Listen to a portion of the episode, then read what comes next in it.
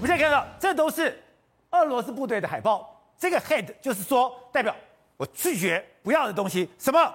我不要 TikTok。哎，俄罗斯的部队明明白白的表示说，我不可以有 TikTok。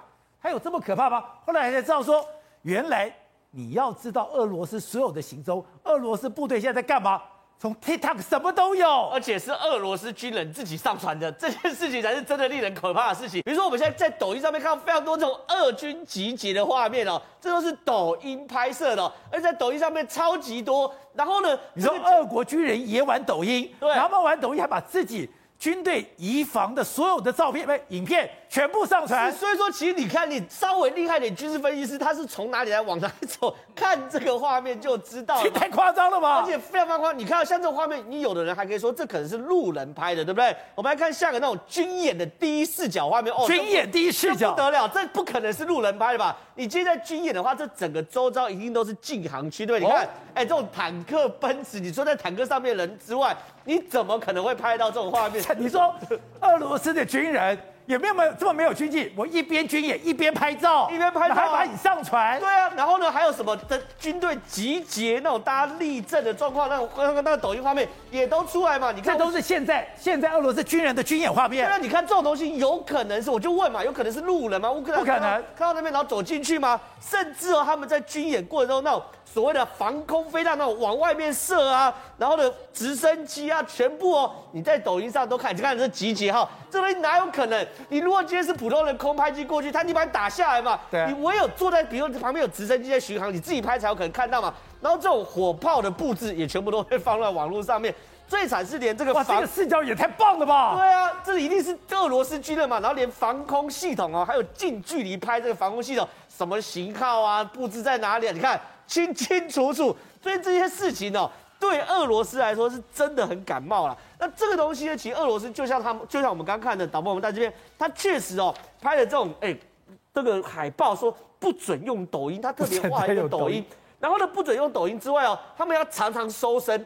搜身，如果发现你有带手机的话，要赶快把手机敲碎哦，敲碎的挂在这个营区的铁网上面。为什么呢？因为俄罗斯军人用抖音哦出了包，真的太多太多，有出包了。社交媒体，比如说之前二零一四年他们侵略克里米亚的时候，不是有个马航 MH 幺拐的这个飞机被打下来吗？那时候没有人承认到底是谁打的嘛。后来怎么破案的呢？原来啊是有一个俄罗斯的士兵。在二零一四年的时候，在那个 Twitter 上面发了五百多张照片，这五百多张照片呢，证明了他是在俄罗斯在乌克兰境内的地对空的飞弹射手，所以那个时候变成这铁证，你这边布置地对空飞弹射手，我的飞机飞过去又被你打，又被一个地对空飞弹打下来，不是你，难道是谁？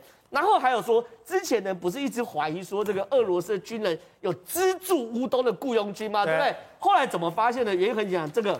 有一个士兵在 IG 上上传他运送军火到乌东给俄罗斯乌东叛军的画面，那这个东西哎、欸、也被铁证了哎。那更扯的状况是什么东西呢？因为之前俄罗斯一直不承认说我有这个进到乌东嘛，对不对？那些都是小绿人，我们俄罗斯军队没有。后来呢也破案了，为什么破案呢？因为俄罗斯有个士兵哦，打卡两次都在乌东边境，打卡打卡都在乌东的境内，所以在 TikTok 也可以打卡。对啊，不是这这这个是 IG 打卡，IG 打卡，打卡，所以说对他们来说很惨呐，就是说我今天所有资讯都会被人家流出来嘛。所以现在呢，其实要知道他们的这个俄罗斯的动态是非常非常多元的，当然了，也包含震惊的正式就《华尔街日报》公布的那种所谓卫星上的照片。这种卫星上面有导播，我们来看这边，这其实是很清楚，这是二月九号。在乌东边境的状况，你看是一滩血嘛，对，对不对？什么布置都没有。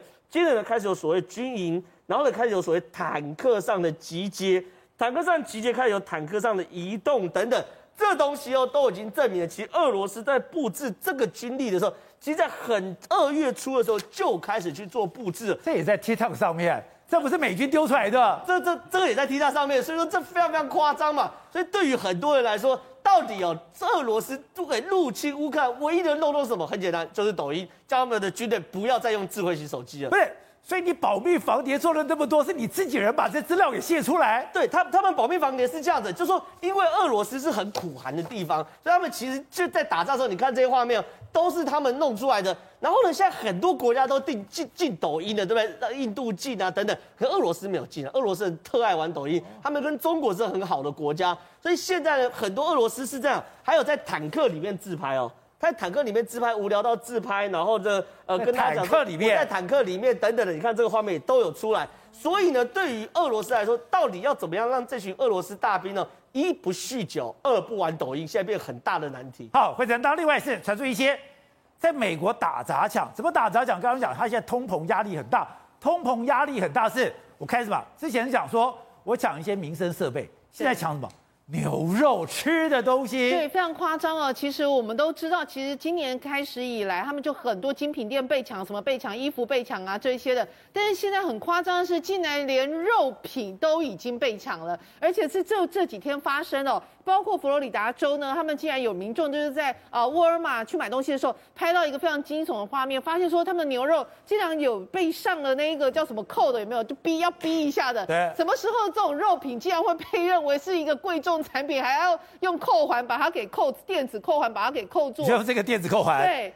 带电子安全扣环，然后想说它这个整个加起来好像也才二十块美金的东西，你也要扣。另外是你刚刚看到有一个人哦，他就抱着一整盒大概十几盒的牛肉，你看就。这个人他手上那些牛排，他没付钱吗？没付钱，而且他一开始还骗人，就是说哦我有付钱，然后那个人就一直跟着他说，你真有付钱吗？他说哦我肚子饿了，我不管，我就想吃东西。就他从里面拿出来的时候，你知道吗？竟然那个呃店里面的保全人只跟他说，哎你那个篮子不要拿走，篮子不要拿走，就，是说也不敢拦他，只跟他说哎那个篮子不要拿走。现在整个美国就变成说，好像都已经，他就把里面东西拿走，把篮子留下来，啊就对保全。保全不敢拦他，只说那你把篮篮子不要拿走，你肉就这样随便你，有没有？有没有？他就叫他把肉拿走，然后篮子保全把它拿下来，就非常不可思议。然后他们就有一些就是业者，就是说，其实我们现在已经被偷到关系要灌洗，我们都不觉得怎么会有这么奇怪的发生。可你知道吗？就算你把他抓了又怎么样？因为法官到最后还是不会不会把他关起来。然后这个人更妙。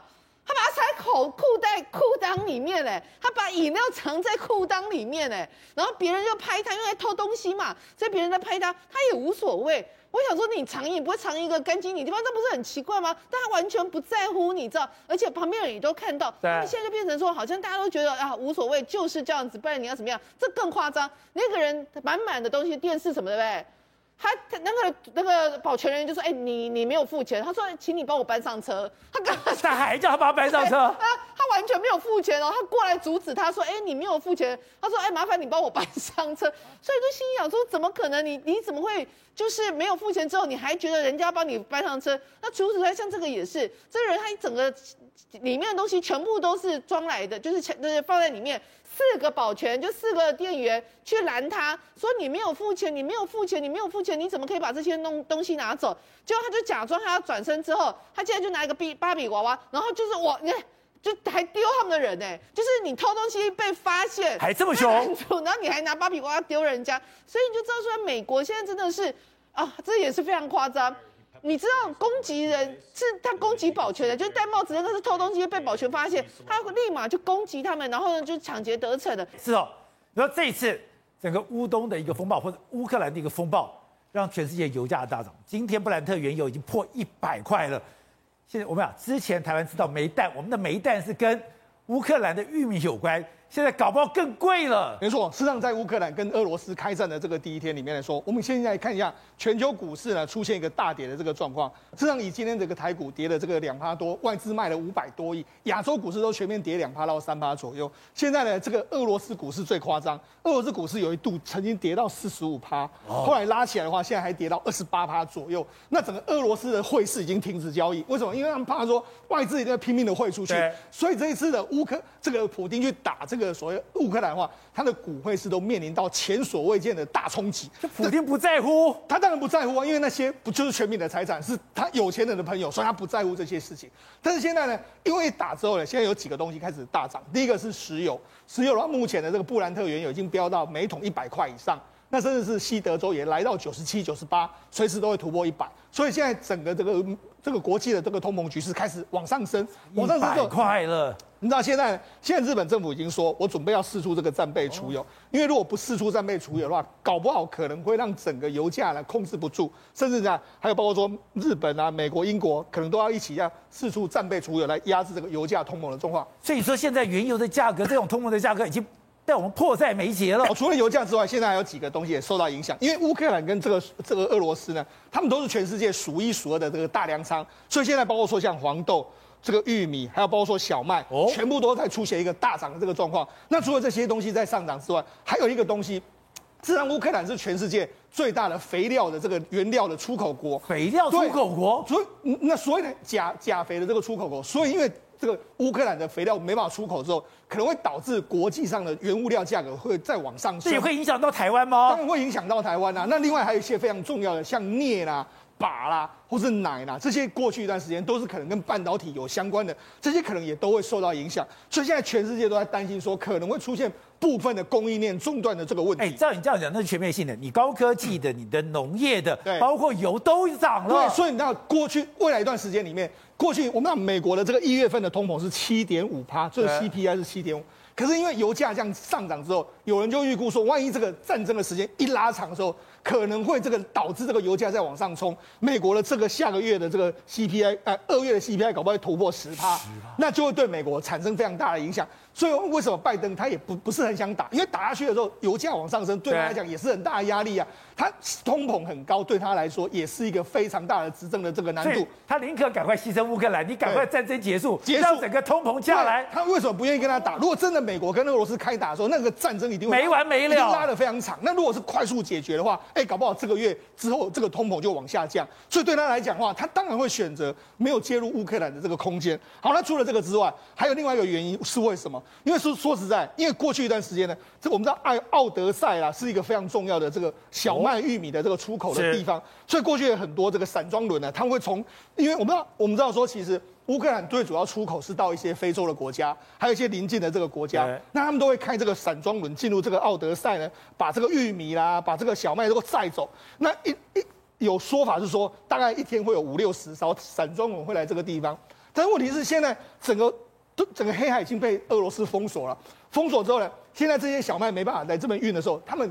埃埃及可能要找到别的地方去，所以他可能会回到更远的地方。对，所以呢，他在这个奥这个黑海被封锁之后，第一个时间里面来说，散装货轮散装轮都都在涨，包括说波罗的海的这个综合指数啦，或甚至事实上海峡型的、巴拿马型的，还有超轻便型的，全部都出现一个大涨的这个状况。也就是大家都认为说，因为乌克兰被封锁之后，你很多铁矿砂、煤矿砂，或者说像。这个小麦那些出不去之后，我要找替代的方案。那很多船呢，它已经被包下来，它没，它也没办法改变它的这个这个所谓的行程，所以导致说散装轮会出现一个大涨。那我跟他讲一个很简单，你只要散装轮大涨，只要油价大涨的时候，物价就绝对不会下来。通膨会在的时候，其实对台湾来说压力也会相当相当之巨大。